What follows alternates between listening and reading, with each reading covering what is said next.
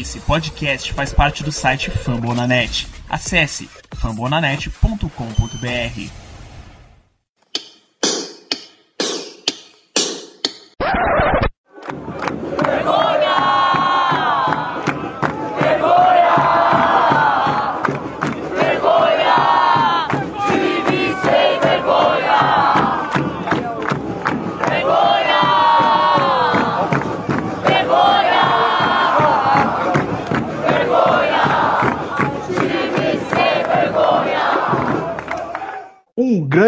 dia, boa tarde, boa noite para todos vocês que estão nos ouvindo aqui hoje. Eu sou o Ricardo e eu serei o host do Black Yellow Brasil nessa edição do programa. Como vocês já rotineiramente conhecem, é, a voz aveludada do Danilo não vai se fazer presente hoje, então eu vou estar tá comandando essa bagaça aqui, junto com o meu amigo Germano Coutinho. Por favor, Germano. Podcast número 55, número altamente sugestivo depois da partida contra os Jaguars. Infelizmente, essa lapada que a gente levou. Vamos embora, vamos embora. Eu e o Ricardo aqui vamos comentar esse jogo e tudo, tudo, tudo, tudo mesmo. Uma, duas, três, quatro, cinco coisas que aconteceram no jogo a gente vai comentar. Vamos embora. Como o Germano antecipou, por ironia do destino, a gente vai estar tá falando, é, vai estar tá apresentando hoje para vocês a edição número 55. Como vocês podem lembrar, 55 foi o número de passes que Ben Roethlisberger lançou no domingo contra o Jacksonville Jaguars. Outra coincidência é que Big Ben teve cinco interceptações na partida. Então, sem mais delongas, né? A gente já pode ir direto ao, ao assunto principal que rondou a partida, que está na figura do Todd Haley. O Haley fez um gameplay que novamente gerou bastante questionamento. No início da semana passada, eu já havia postado no Twitter quando viu o número que o Jaguars era a pior defesa contra o jogo terrestre e já parecia ser uma tragédia anunciada. O Steelers vai jogar com Big Ben na shotgun. Eles vão abandonar o jogo corrido com Le'Veon Bell. E foi exatamente isso que aconteceu. O Steelers não correu contra a pior defesa contra o jogo terrestre, tendo possivelmente o melhor running back da liga, que vinha de uma semana bastante inspirada do jogo contra o Ravens, vinha com um jogo de mais de 150 jardas de scrimmage, finalmente tinha pegado o ritmo da temporada, a gente vai lá e novamente abandona ele. Germano, você compartilha dessa impressão que eu tive ou não? Compartilho sim, Ricardo, compartilho. Ah, como você falou, a defesa dos Jaguars, ela estava muito ruim contra o jogo terrestre, e afinal de contas temos o Bell, né? O Bell, todos já sabemos da, da capacidade dele, né, de correr com a bola, de ser um game changer pra gente. Agora sim, ah, foram apenas 15 tentativas de, de corrida do Bell para 47 jardas, uma média nada boa. E assim, a gente também tem que entender que o Bell não está sendo o Bell que a gente conhece, o Bell das, tempora das temporadas passadas. Nessa temporada ele está tendo um desempenho pior. Não se sabe se é porque ele não participou do training camp, enfim, não se sabe exatamente o motivo, mas ele está tendo realmente o um desempenho pior do que nas temporadas anteriores. Contra os Ravens, que foi quando ele teve um, uma boa partida, uma ótima partida na verdade, ele teve mais de 30 tentativas. Então, assim, é, é aquele negócio. Água mole em pedra dura, tanto bate até que fura. A gente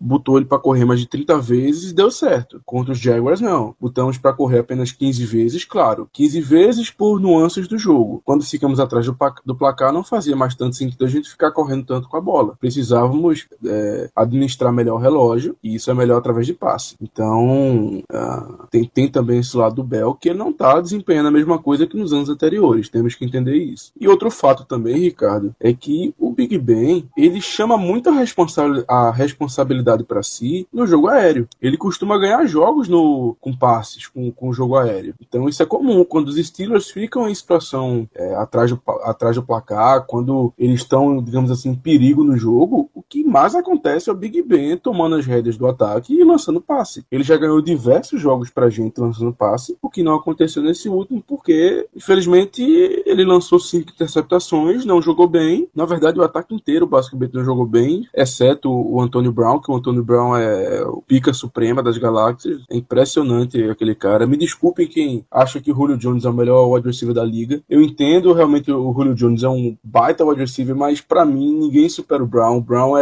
é um cara fenomenal. O Brown tá acima de todos nesse momento. Então, concordo sim, Ricardo, com essa visão. Coincidentemente, hoje, é, Mike Tomlin comentou isso que você falou, Germano, ao longo da sua fala, que o Steelers joga para ganhar e meio que falou pelas entrelinhas que quem está do outro lado, como a torcida e a imprensa, não entende de um desenrolar de um jogo e as circunstâncias que podem levar ao gameplay que não revelam de fato a real intenção dos Steelers é, no plano de jogo. Então, fui pesquisar um número para ver se, se, pelo menos se corroborava com o que o Tony falou. E, e achei esse bastante curioso.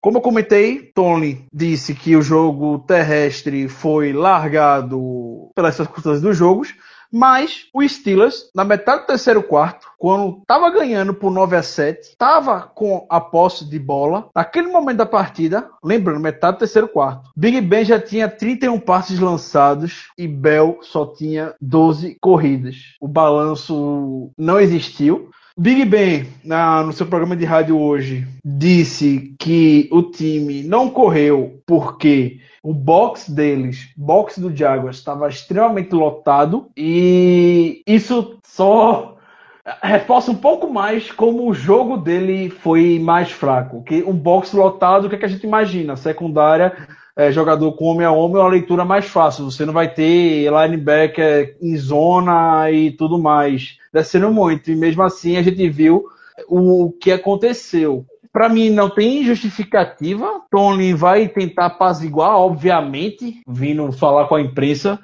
o lado dele, mas é muito complicado entender o que se passa na cabeça do senhor Todd Haley e por que Mike Tony não intervém nisso. O ataque do Steelers é apático, não é de agora. A gente toda semana fica feliz pela vitória e tudo mais, mas a gente sabe, todo mundo aqui sabe, que o ataque dos Steelers não se desenvolveu bem ao longo dessa temporada, principalmente, embora já seja um problema de anos anteriores. E o Haley, o Big Ben, Tony, até o Art Rooney comentava: ah, o, alvo, o Big Ben não tem um alvo alto, ah, temporada passada o Big Ben só tinha Tony Brown e Bell, que ninguém, quem merece ter Kobe Hamilton com wide receiver número 2. É aquele chororô de sempre. Então, Bryant voltou, trouxeram o Vince McDonald. Ataque está completo, tem todas as suas peças essenciais de skill position, pelo menos. Obviamente, o Gilbert fora é, prejudica bastante, mas é algo que a gente deixa para falar um pouco mais na frente. Eu quero focar mais em termos de skill position. A gente tem potencialmente três playmakers em Bell, Brown e Bryant. Três jogadores capazes de mudar o cenário de um jogo. E o ataque continua sem se desenvolver.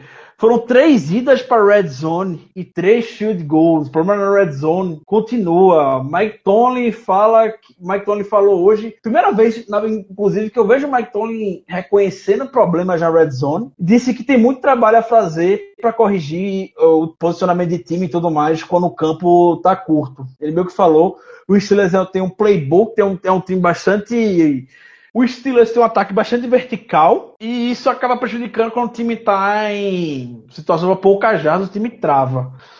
Outros problemas também, se a gente for enumerar em termos de produção. No início da temporada, eu botei na Bold Prediction que o Steelers marcaria 30 pontos em todos os jogos nessa temporada. E a gente sabe que até agora isso não aconteceu. Então, fui pesquisar também o número. Nos últimos 19 jogos, o Steelers só anotou mais de 30 pontos em 3 partidas. Ataques poderosos, como o do Jaguars, já marcaram mais de 30 pontos nas 19 partidas em 4 jogos. Colts, apesar dos problemas, marcou mais de 30 pontos em 5 jogos. Titans marcou entre mais de pontos em 30 em 5 jogos. Dolphins também em 5 jogos. E o Steelers em 3 jogos. Por muitos anos, Todd Haley tá desde 2012 no Steelers. Eu questionei o trabalho dele só no início, depois eu aceitei o que ele quis implantar. É, acho ele tem um pouco de mérito no desenvolvimento do Bell para tornar o que ele é, mas como um chamador de jogadas que ele é do ataque, tá lamentável e por mais que tenha gente que tenta defender, é dá morro e ponto de faca.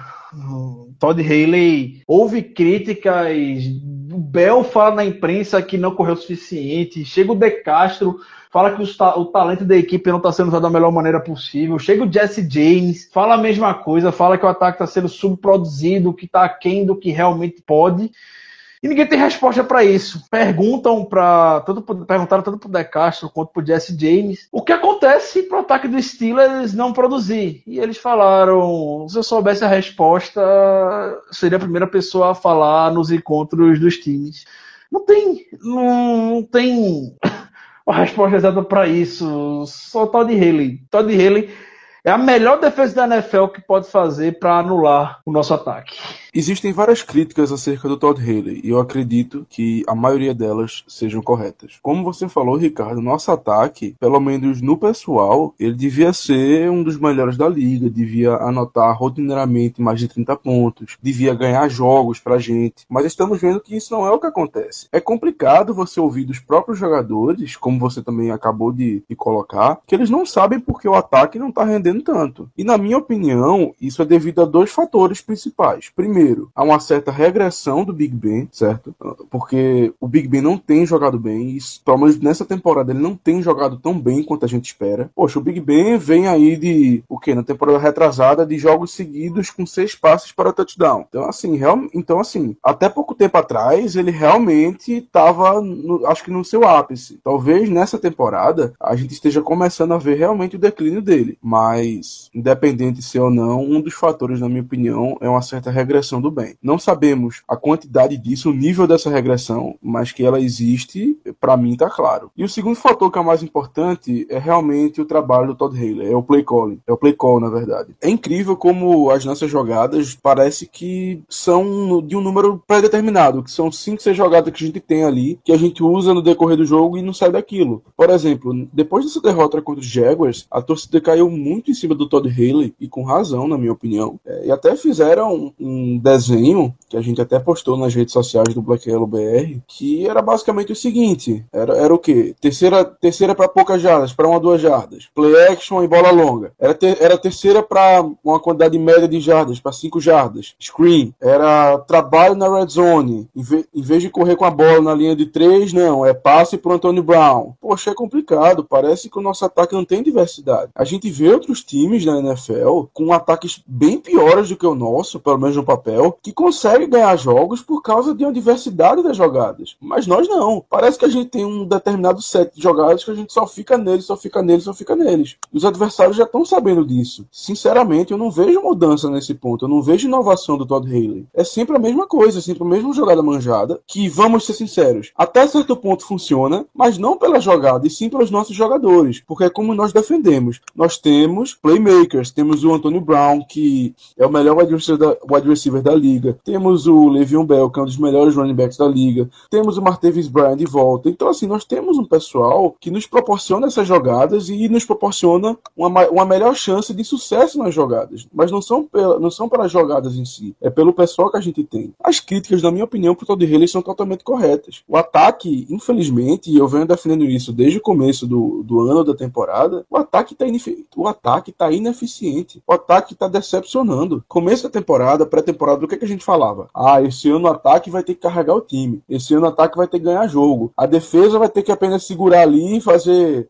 A defesa só tem que não perder o jogo. Era isso. E o que a gente tá vendo é o contrário. A gente tá vendo a defesa jogando bem. Ah, você vai dizer que a gente cedeu 200 jardas contra os Browns. Ou, desculpa, contra os Bears. Cedeu 200 jardas contra os Jaguars. Mas, cara, a defesa tá jogando muito bem. Tá surpreendendo muita gente. Tá conseguindo turnover. O Shazier, sinceramente, tá jogando em um nível de que bota ele ali na disputa de defensive Defensive Player of the Year, pelo menos no início de temporada, ele tá jogando naquele nível. Então, assim, o ataque que não tá conseguindo ganhar jogo pra gente. Contra os Jaguars, isso foi claro. Isso foi claro. A defesa levou o quê? 14 pontos. Sendo que 14 pontos, 7 pontos foram através de um turnover, que foi turnover do ataque. E aí os Jaguars pegaram a bola em uma boa posição de campo e anotaram um touchdown. E os, e, e os últimos 7 pontos do jogo já foram no final, que o jogo estava basicamente perdido, numa corrida de 90 jardas do Fournette, que, sinceramente, é complicado você culpar a defesa depois de ver o ataque lançar 5 interceptações e reclamar porque a defesa cedeu uma corrida de 90 jardas no final do jogo. Foi erro, foi erro, beleza. A defesa teve seus negativos durante o jogo? Teve. Mas o que fez a gente perder o jogo não foi a defesa, foi o ataque. O ataque foi péssimo. Tirando o Antônio Brown, o ataque não conseguiu nada no jogo. Então, assim, fica difícil da gente,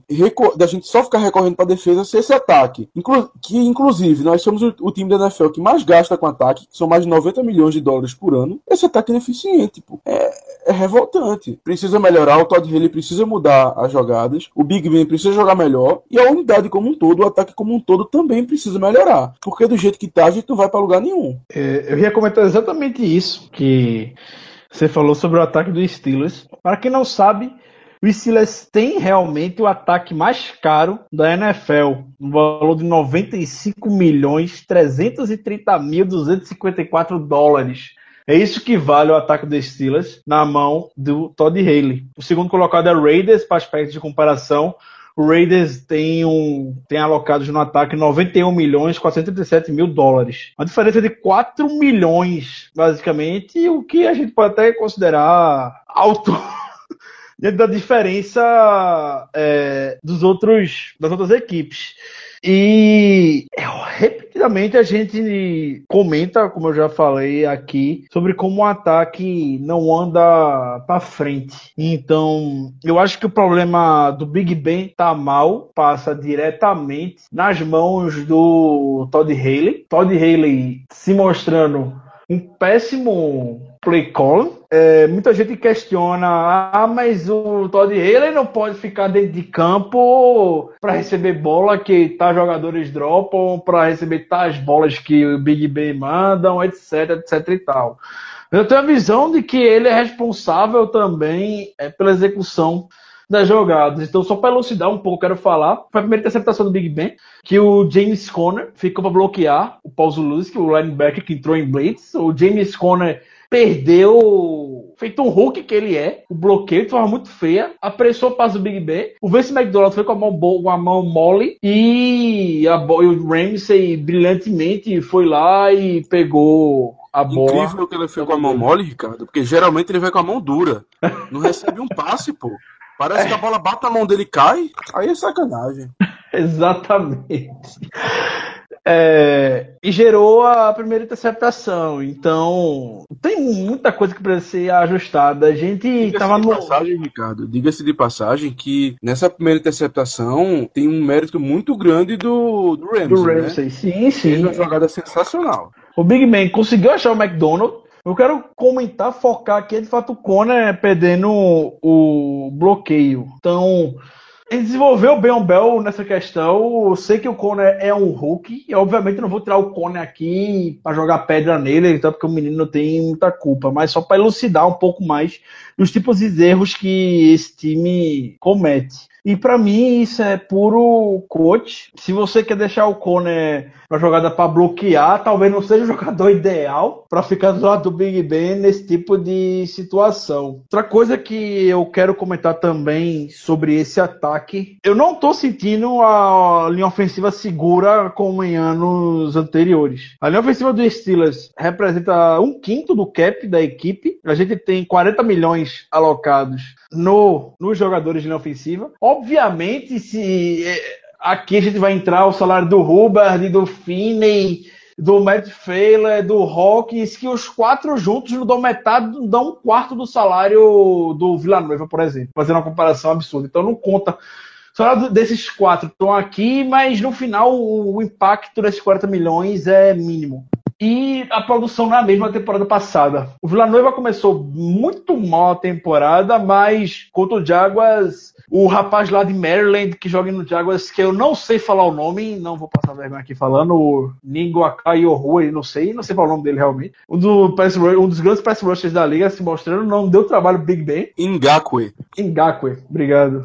É, o Calais Campbell deu pressão muita pressão em cima do coitado do, é, do Chris Huber. Eu nem culpo tanto o Huber porque o cara é reserva, mas o, algo que a gente também a gente não viu muito foi como o De Castro apanhou do Malik Jackson no meio da OL. O Malik Jackson deitou muito em cima do De Castro. O De Castro foi um no factor para frente do Malik Jackson. Não deu. Foi um adversário muito. Ah, altura, o De que vinha jogando muito bem. O Foster também não está no mesmo nível. O Pouncey, como sempre, consegue manter. É o único que consegue manter uma regularidade. Mas ó, ele como geral, tanto protegendo o Big Ben, apressando ele em vários passes, quanto abrindo buracos para o Bell, tá diferente. E isso não me preocupava até domingo. O ruim de ter um jogo feito domingo é que ele escancara vários problemas que quem acompanha já conhece e fica meio que correr receio de ser implodido e fica fazendo vista grossa. E domingo foi implodido, passou na cara de todos nós os problemas que a gente já conhecia e que muitas vezes eram disfarçados por conta de, das vitórias que vinham acontecendo.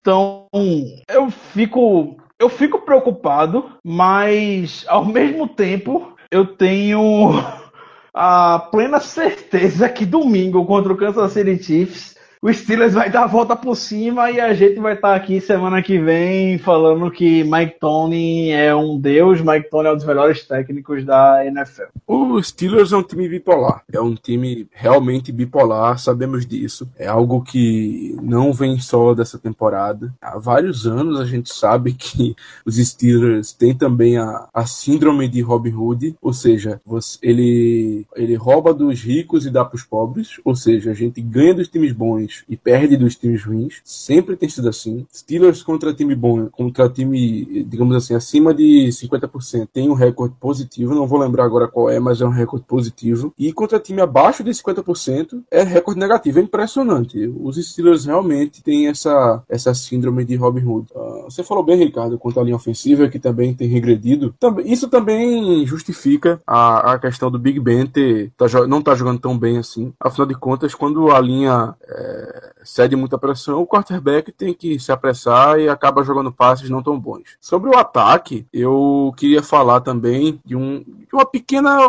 Não, eu não diria que é uma besteira, mas não é tão importante assim, mas é um pequeno comentário que eu queria fazer. Eu não vejo mais razão do Justin Hunter estar ativo para os jogos. Ele simplesmente não adiciona em nada para a equipe. Um cara que no jogo aéreo é invisível. Pelo que eu lembro, o Big Ben só lançou um passe para esse cara e o passe foi totalmente fora não sei. Até na hora eu lembro que eu achei que foi um desentendimento do Big Ben com o Hunter, que o Hunter fez uma rota gol e, e eu acho que era pro Hunter parar na rota e voltar. O Hunter não adiciona em nada. Estamos botando o Hunter em ativo pros jogos e deixando o Eli Rogers de fora. Para mim, o Eli Rogers, apesar de ter tido aquele fumble contra o Chicago Bears, ele, ele dá muito mais opções no ataque do que o Hunter. O Hunter é invisível. Pelo menos o Eli Rogers ali pelo meio ele fazia uma gracinha. Ainda mais nesse mundo de screens que o Haley adora, né?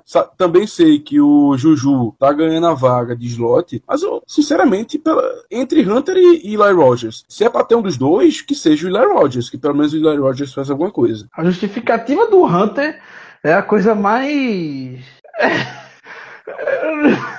Eu, fico, eu tento imaginar o que passa na cabeça do seu Todd Haley e eu fico rindo. O Hunter foi contratado para ser aquele Red Zone Treat que o time precisava junto com o Martavis Bryant. Steelers da Red Zone, não vejo nenhuma bola sendo direcionada. Eu nem vejo, nem percebo se o jogador Justin Hunter está em campo, nas 20 jardas finais de campo, quando o campo está curto. Então, sim, hoje a gente está num grau de desespero dentro do ataque que Eli Rogers pode ser considerado uma salvação, uma válvula de escape. O Eli Rogers, querendo ou não, ele é um cara que o Big Ben confia. É um cara que, dentro de campo, pelo menos que mostrou na temporada passada, é melhor do que o Hunter. Então, a mensagem que o Big Ben deixou hoje no programa dele foi clara quando se referiu a Eli Rogers. Eu, eu quero ele de volta. Se a gente for jogar dessa maneira que a gente tá jogando hoje, não é com o Justin Hunter que vai dar certo. Se pá, nem com o Martavis Bryant, talvez não esteja sendo utilizado da melhor maneira possível. Seja o Eli Rogers que tem que ser utilizado como o Bryant está sendo utilizado hoje. Então, traz o menino de volta. Foi um fumble no punt, deixa o Brown no punt e deixa e ativa o Eli Rogers novamente. O grau que esse time hoje está de preocupação, de desespero no ataque, por mais que o Big Ben fale que não é hora de entrar em pânico, é hora de entrar em pânico sim. A luz vermelha, na minha opinião, ela tá ligada. Como eu comentei anteriormente, a má atuação do Big Ben, para mim, passa diretamente na mão da comissão técnica. É, eu acho que estão dando muita muita, muito palco para o Big Ben por conta desse negócio de aposentadoria. O spotlight nele está muito grande. Quando eu acho que não, o Big Ben não está pensando em se aposentar. O Big Ben não tá com um pé dentro e um pé fora no jogo. Big Ben, após o jogo contra o Jaguars, estava visivelmente frustrado. Germano até comentou comigo no WhatsApp como o Big Ben estava visivelmente irritado na entrevista dele. Quem não ficaria irritado depois de cinco interceptações, sendo duas pick six em um jogo? Então o Big Ben falou aquilo de uh, maybe I don't have it anymore, não, talvez eu não tenha mais isso.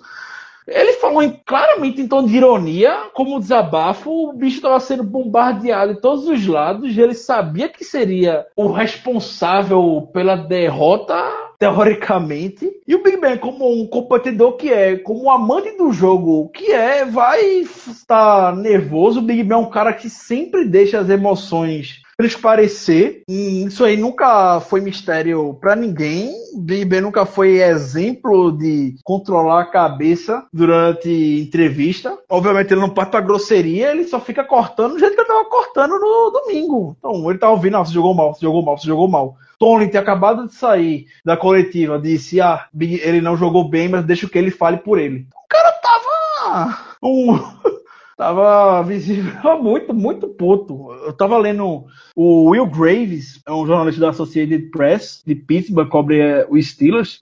É, ele comentou no Twitter que estava no vestiário após o jogo e tinha um jogador comentando: Ei, o pessoal do Twitter tá falando que a gente é uma merda. Obviamente, traduzindo de maneira mais grosseira possível.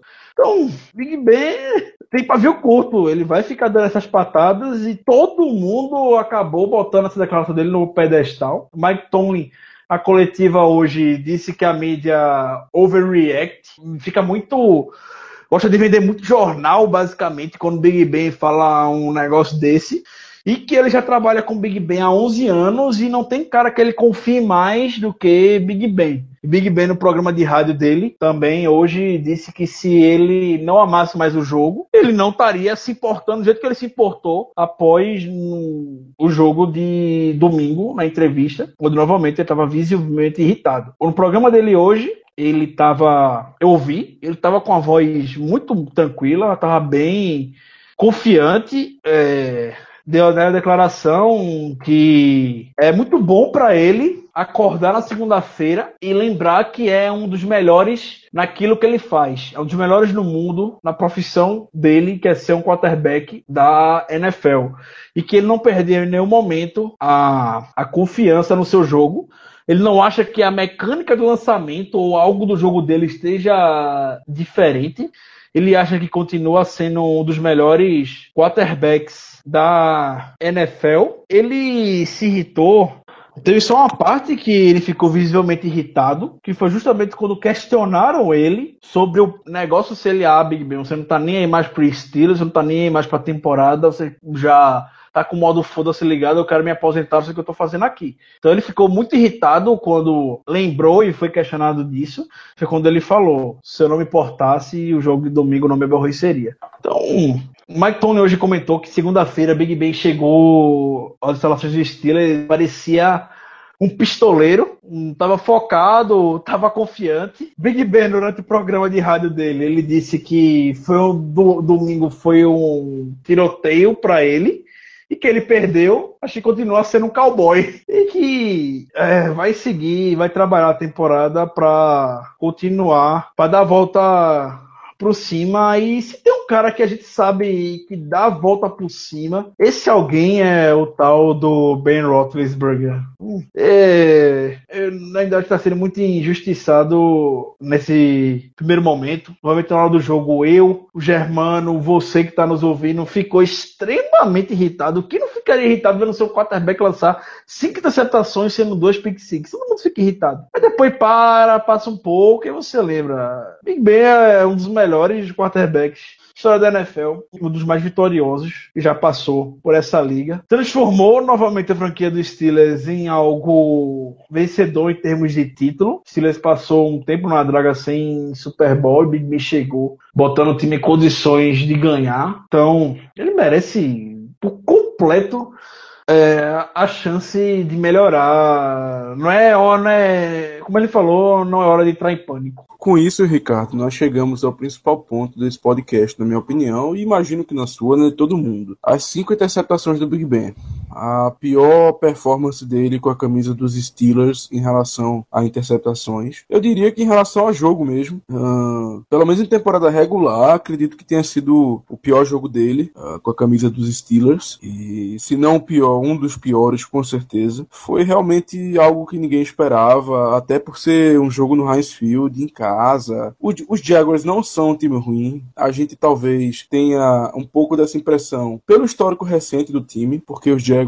Até ultimamente realmente não eram um, um contender, realmente era um time ali que ficava com 5, 4, 6 vitórias no máximo na temporada. Mas hoje em dia, na minha opinião, isso aí mudou até por bons drafts, por investir bastante na free agency, bastante dinheiro. Enfim, o time tá mudado. Agora, essa performance do Big Ben realmente surpreendeu muita gente. Se a gente for analisar friamente as interceptações, a gente vai acabar vendo de que o Big Ben teve sua culpa, claro. Jogou quando o quarterback lança uma interceptação, ele sempre tem culpa. Agora, depois que a gente esfriou a cabeça, que já não estava de cabeça quente por causa do jogo, quando a gente vai analisar o vídeo dos lances e tal, uma coisa que o Big Ben falou na entrevista é certa. Das cinco interceptações, em quatro, eu não diria nem em quatro, na verdade, para mim foram em três. Das cinco interceptações, em três, teve uma, teve, digamos assim, uma, uma interferência interferência clara da defesa. E quando eu falo interferência, ou porque o passe foi desviado, ou porque bateram no Big Ben, fizeram pressão no Big Ben, que alterou a rota da bola. A primeira das interceptações, a gente até comentou aqui, do que era um passe pro Vince McDonald, ali não, ali acredito eu que foi um passe ruim do Big Ben mesmo, e que o Ramsey fez uma jogada sensacional. A última não teve interferência defensiva nenhuma, ele realmente estava no desespero, tentou uma bola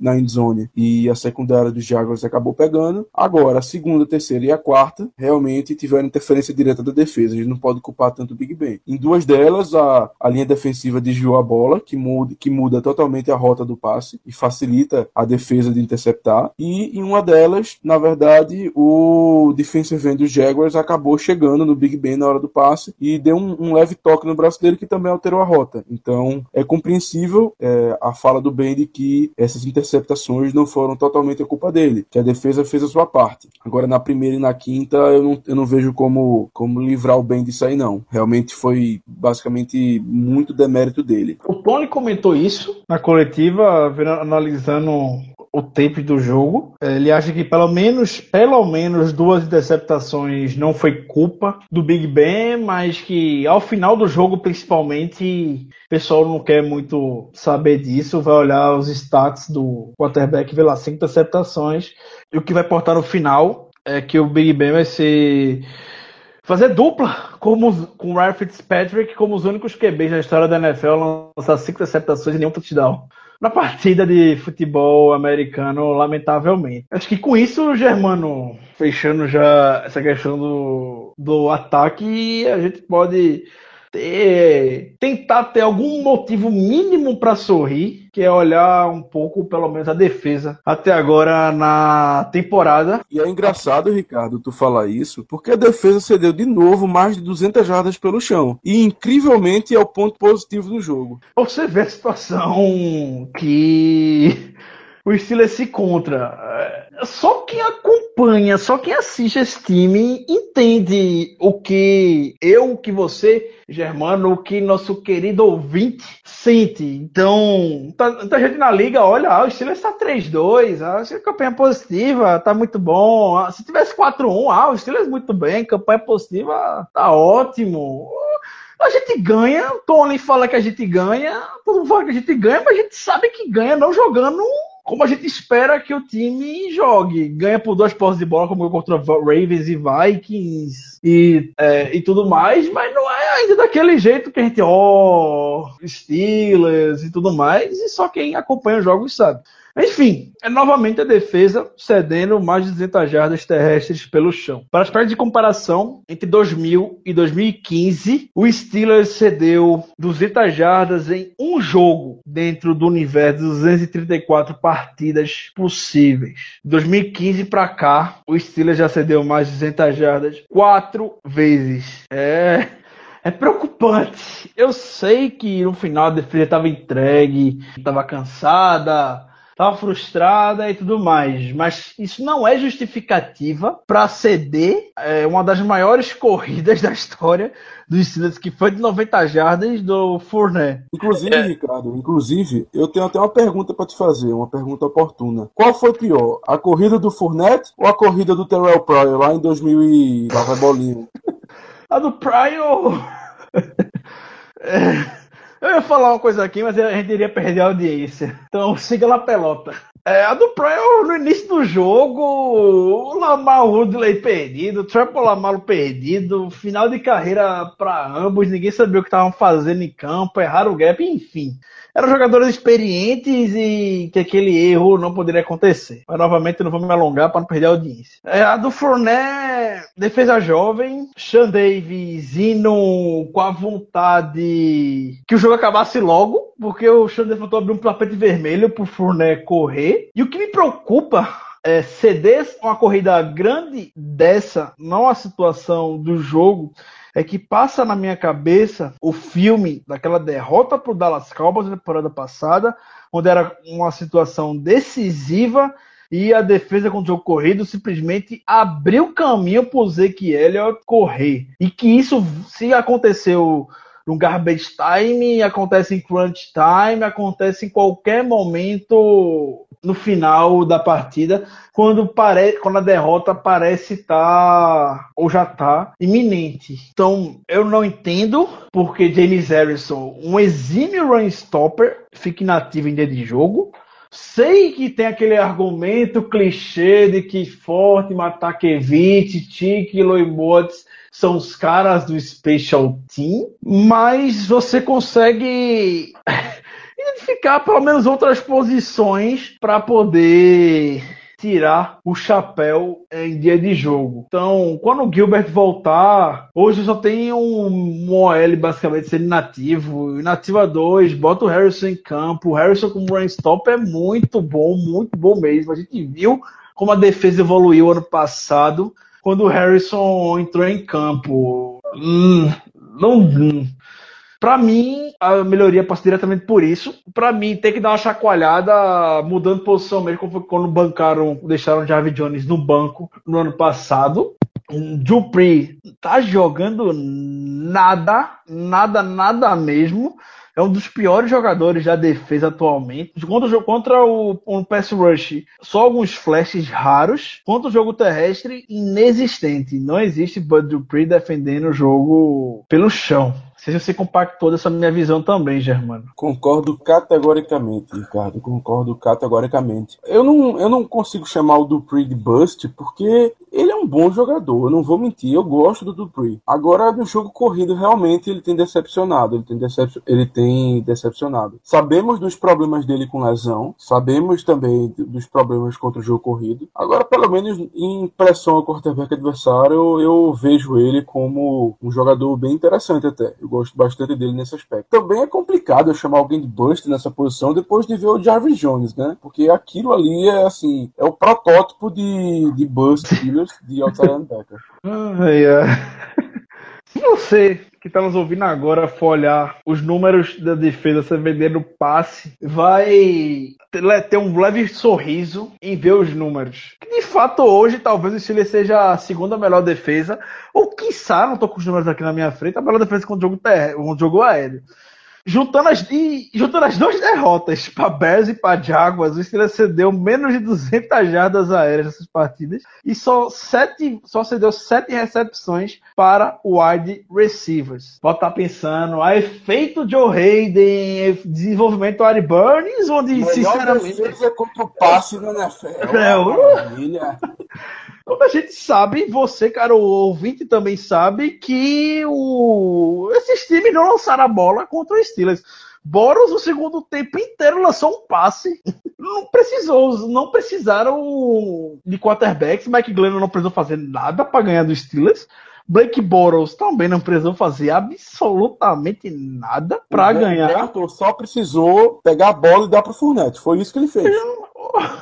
O Big Ben fez muito por ele também, que o Big Ben, como é você deu 14 pontos. Se for ver de turnover mesmo, 20. Porque o primeiro é, teve aquela primeira interceptação do Ramsey que gerou o touchdown do Fournette. Então, vindo, da, vindo do ataque, foram 14 pontos do turnover, mais 6 que erraram o extra point, 20 pontos na conta exclusivamente do ataque e nem seria suficiente para vencer o jogo, porque ficaria 10 a 9 porque o ataque é inútil na red zone. Mas a gente já falou muito sobre isso. É melhor a gente ter começar a falar de ataque de novo, porque não tem condição. O ataque na red zone é uma verdadeira negação. Se o ataque está ineficiente desde o começo da temporada, na red zone ele está uma negação. Foi ridículo o Jaguars, foi ridículo.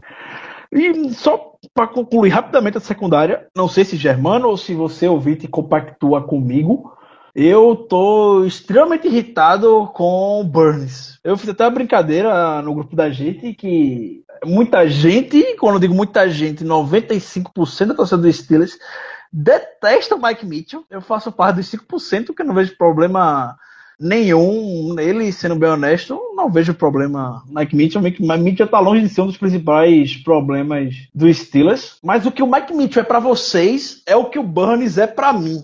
Quando eu vi o Burns é, fazendo aquela. cedendo aquela recepção, fazendo o tech, comemorando, feito um louco depois, eu dei vontade de dar um soco na televisão.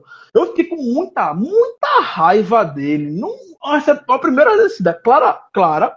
O Burns sai comemorando, gritando para todo mundo ouvir. E para piorar a situação, o Mike Tomlin vai lá e desafia a jogada, onde foi claramente um first down na recepção. Burns é um jogador soft contra a corrida. inexistente, assim como o seu Bud Dupree, assim como, infelizmente, se mostra algumas vezes o senhor Sean Davis. O Burns não tem moral para sair gritando com todo mundo. O Burns não é um shutdown corners, o Burns não é um jogador que faz muita interceptação. O Burns tem zero razão para sair gritando para quem quiser ouvir por isso tem a mínima moral para fazer algo desse tipo. No Raiden, ele tá quieto na dele, coitado do Raiden, o Raiden nem, se nem aparece. No jogo a gente mal lembra do Joe Hayden e novamente continua assim, que o Joe Hayden tá, pra mim, ele não tá jogando mal, tá bem ali. O, a gente, o quarterback adversário não lança passe contra a gente. É como se o Bortles deu, deu, um passe no segundo tempo inteiro. Um a passe. Porra, não tem condições.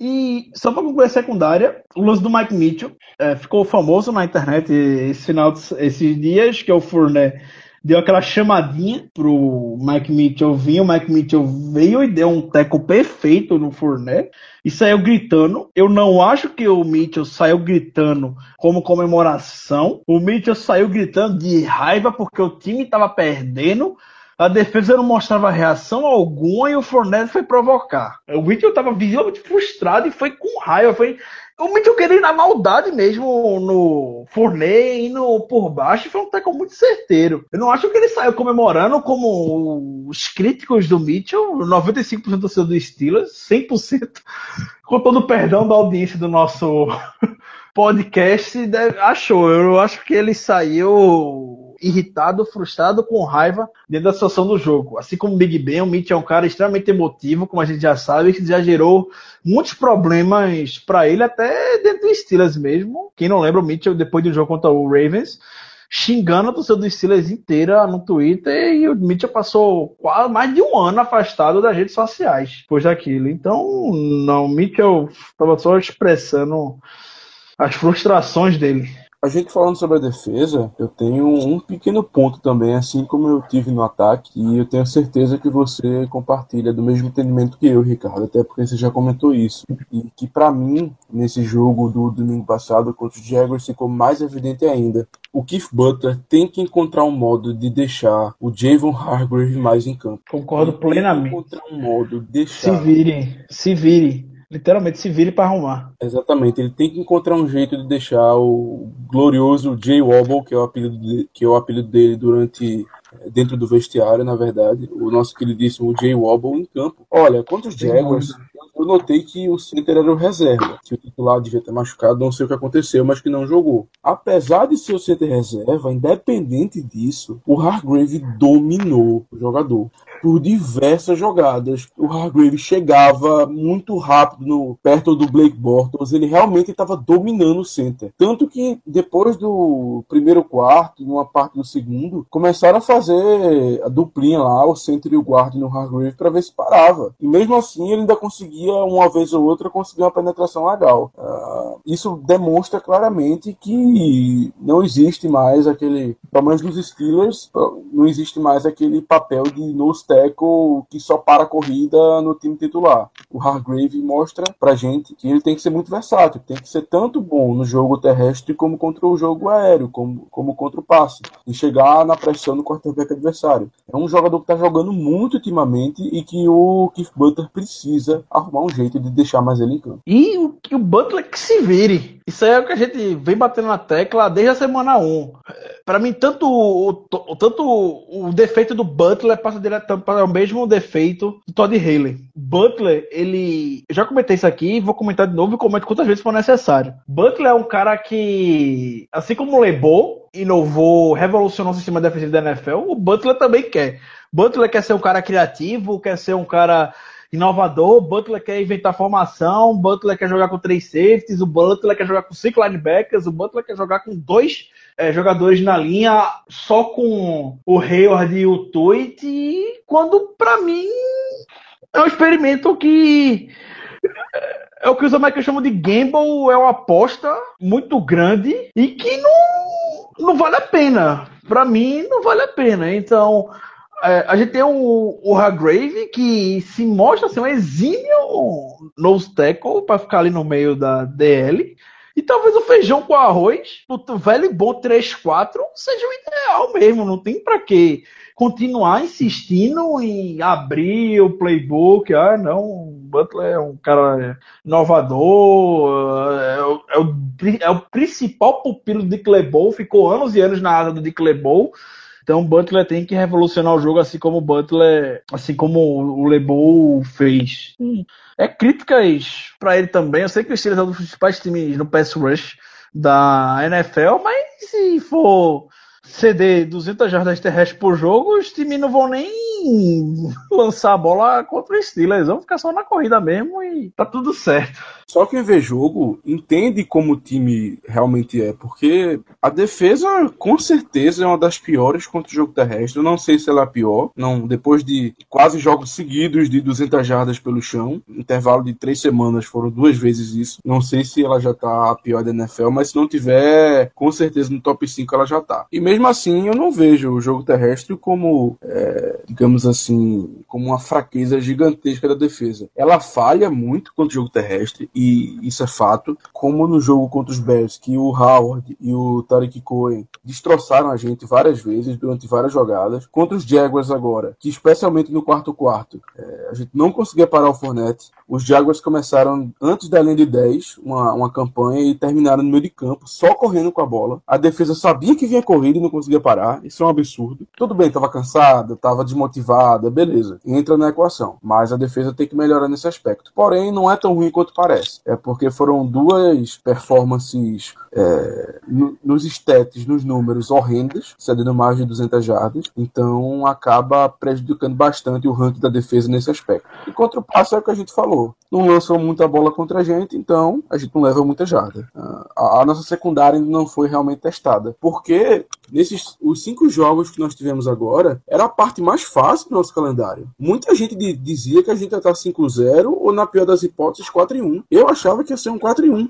E agora estamos em 3 e 2. Vamos enfrentar, me adiantando já um pouco, na próxima rodada, o Kansas City Chiefs, que é o único time invicto da NFL, na casa deles, no Arrowhead, que é o, o estádio mais barulhento da liga. Então, assim, vai ser um desafio muito grande. Mas, Ricardo, eu tô com você. Steelers vai dar a volta por cima. Eu não digo nem que vai ganhar, mas que vai jogar melhor, vai. Porque mas, time bipolar é o nosso. Sem ter a menor dúvida, isso aí talvez seja a principal característica de Mike Tomlin. É, merece ouvir várias críticas, principalmente nessa temporada, merece ouvir muito mesmo, mas ele consegue dar a volta por cima na partida seguinte, principalmente depois de um vexame como foi no domingo contra o Jacksonville Jaguars. Então não tem cenário melhor do que enfrentar o melhor time da NFL atualmente, que é o Kansas City Chiefs, fora de casa, um estado extremamente hostil, e é onde também Big Ben gosta de jogar.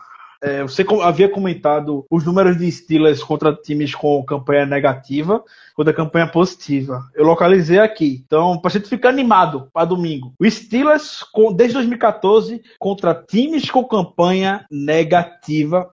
Campanha 2-2, 3-3 ou pior, basicamente. Comprovadamente 50% igual ou menor. São 25 jogos onde os Steelers têm 11 vitórias, 14 derrotas, 287 jardas por jogo pro Big Ben, 26 touchdowns e 20 interceptações para o quarterback. Em jogos onde a equipe enfrenta equipes com aproveitamento positivo, com campanha positiva, são 20, são 20 jogos. O Steelers tem 17 vitórias e 3 derrotas. Big Ben lançou 52 touchdowns contra 15 interceptações nessas partidas e tem uma média de 310 jardas por jogo contra times com campanha positiva. É, é, é o que está sendo clichê nesse episódio. A gente não sabe por que isso acontece. Isso é diretamente relacionado à comissão técnica, que a gente também não sabe o que passa na cabeça deles para que isso venha acontecer. Então, domingo vai ser difícil, o Germano comentou. Talvez a gente não ganhe, mas jogar mal, eu acho que a gente não vai jogar. A gente vai cair, se for cair, vai cair muito em pé e, querendo ou não, a derrota fora de casa contra Kansas City também não é o fim do mundo ainda. Eu lembro para vocês que ano passado, depois da derrota pro Dallas Cowboys, o Steelers estava com uma campanha negativa de quatro vitórias e cinco derrotas e chegou na final de conferência. Tudo é questão de, perspectiva. De perspectiva. A gente for olhar os últimos 12 jogos de Steelers, são 10 vitórias e 2 derrotas. Então, só a gente vai entender. Se você não for do Steelers, está ouvindo a gente porque gosta do nosso trabalho, muito obrigado.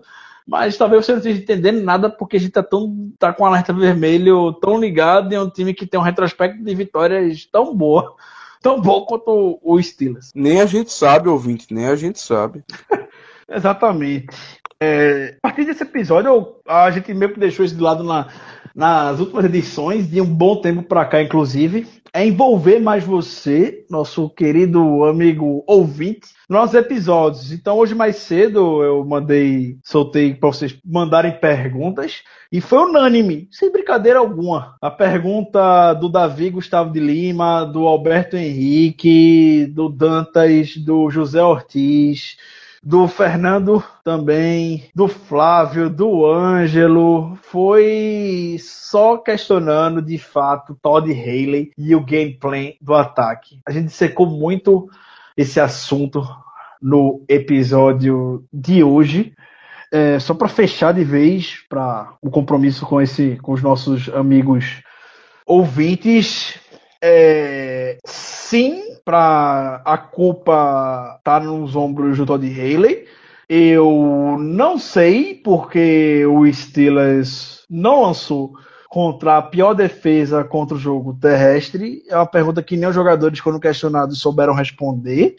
É, mas isso é uma tendência dentro do universo do Pittsburgh Steelers. Eu fui buscar alguns, de um jogo de alguns anos atrás, que foi um, um épico jogo no Heinz Field entre Pittsburgh Steelers e Denver Broncos, lá em 2014, 2015, ano que o Broncos foi campeão. Foi já no final da temporada, o jogo no segundo horário foi extremamente épico, uma virada incrível que Big Ben conduziu é, contra a forte defesa do Broncos, que era a melhor defesa contra o jogo aéreo na época na NFL.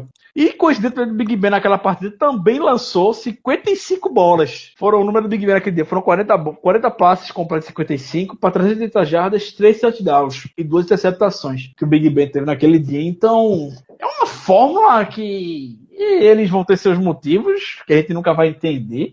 Eu lembro também de outro jogo contra Seattle, fora de casa aqui, o Big abandonaram o jogo terrestre e botaram Big Ben shotgun várias vezes. Foi um tiroteio aquela partida em Seattle. E é previsível quando tem é, quando tem esses jogos acontece tem esse tipo de coisa. É, é literalmente levantar a cabeça e torcer muito que a luz ligue. Mesmo jeito que ligou temporada passada, que repita nesse ano.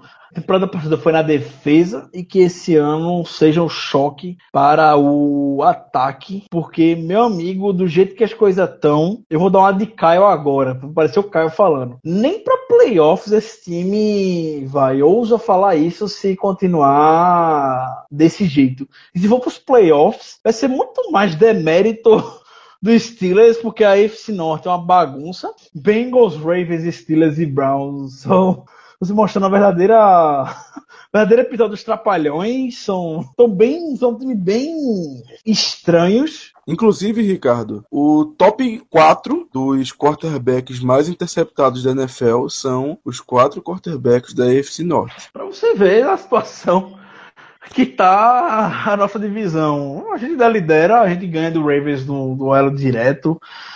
Aí, enfim, se alongou muito hoje. Acredito que já podemos ir para as considerações finais, meu amigo Germano, e como sempre, vamos emendar já com o palpite do jogo contra o Kansas City Chiefs. Chegamos no final do programa, ah, a hora das considerações finais. Eu tenho uma consideração final, na verdade não é nem algo novo, eu apenas queria reiterar que eu também não entendo, Ricardo, por que o James Harrison não tem jogado. O Toblin deu desculpa quando deixou ele nativo pela primeira vez que era por causa de uma doença, que ele estava meio mal, que não estava preparado para o jogo, mas depois daquilo ele continuou inativo. Ele provavelmente está curado, não tem mais nenhum problema físico, e continue inativo. Eu não entendo por que o James Harrison, além da, de uma presença veterana que ele tem, que nós sabemos que ele tem, ele ainda rende bastante, ou pelo menos rendeu na temporada passada. Eu não consigo entender o porquê essa insistência do Tomlin deixar o, o James Harrison inativo. Previsões para o jogo, complicado. Segundo horário, no Arrowhead, como eu já falei, um dos estádios mais inóspitos da NFL, mais barulhentos também, contra o time, o único time invicto. Por outro lado, geralmente os Steelers jogam bem contra esse tipo de time, nesse tipo de jogo, incrivelmente. Mas dessa vez eu não vou poder dizer que a gente ganhou o jogo, não. Acho que a gente vai perder. Não vamos perder de muito, não vai ser uma lavada. Acredito nisso que não, não será uma lavada. Então eu vou dizer o que? 28 a 21 para os Chiefs. Eu acredito que esse seja um placar bom. E depois é olhar para o resto da temporada e esperar que o time, depois de um jogo que eu acho é, que será bom, contra o Kansas City Chiefs fora de casa, que o time pega o embalo e entre numa sequência boa de vitórias. Mas infelizmente, domingo que vem, acredito eu que será uma, de uma derrota por 28 a 21. Minhas considerações finais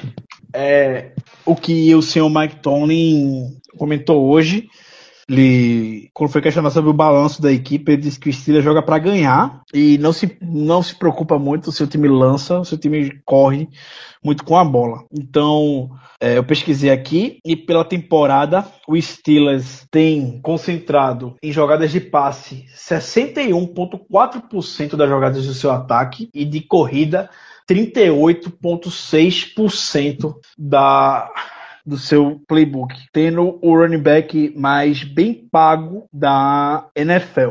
Para aspectos de comparação, o Chiefs tem 56,1% de jogadas de passe contra 43,9% de jogadas de corrida. A gente vê o equilíbrio e vê o papo clichê de que para você ser vitorioso na NFL, você tem que ter o jogo equilibrado, você também tem que correr com a bola. Se você não tiver um quarterback no nível Aaron Rodgers, que o Packers, até pelas lesões, considera 65% das suas jogadas, basicamente, nas, nas mãos do A-Rod, que também corre, visualmente é um quarterback bem móvel é, você tem que equilibrar. Então, o Steelers tem que equilibrar, não pode entrar em pânico. Novamente, o time estava ganhando no metade do terceiro quarto. E mesmo assim, o Steelers estava com quase o dobro, estava mais que o dobro de jogadas de passe do que de corrida. Então, balanço naquele jogo não foi em nenhum momento gameplay da partida correr, também não foi nenhum momento do jogo.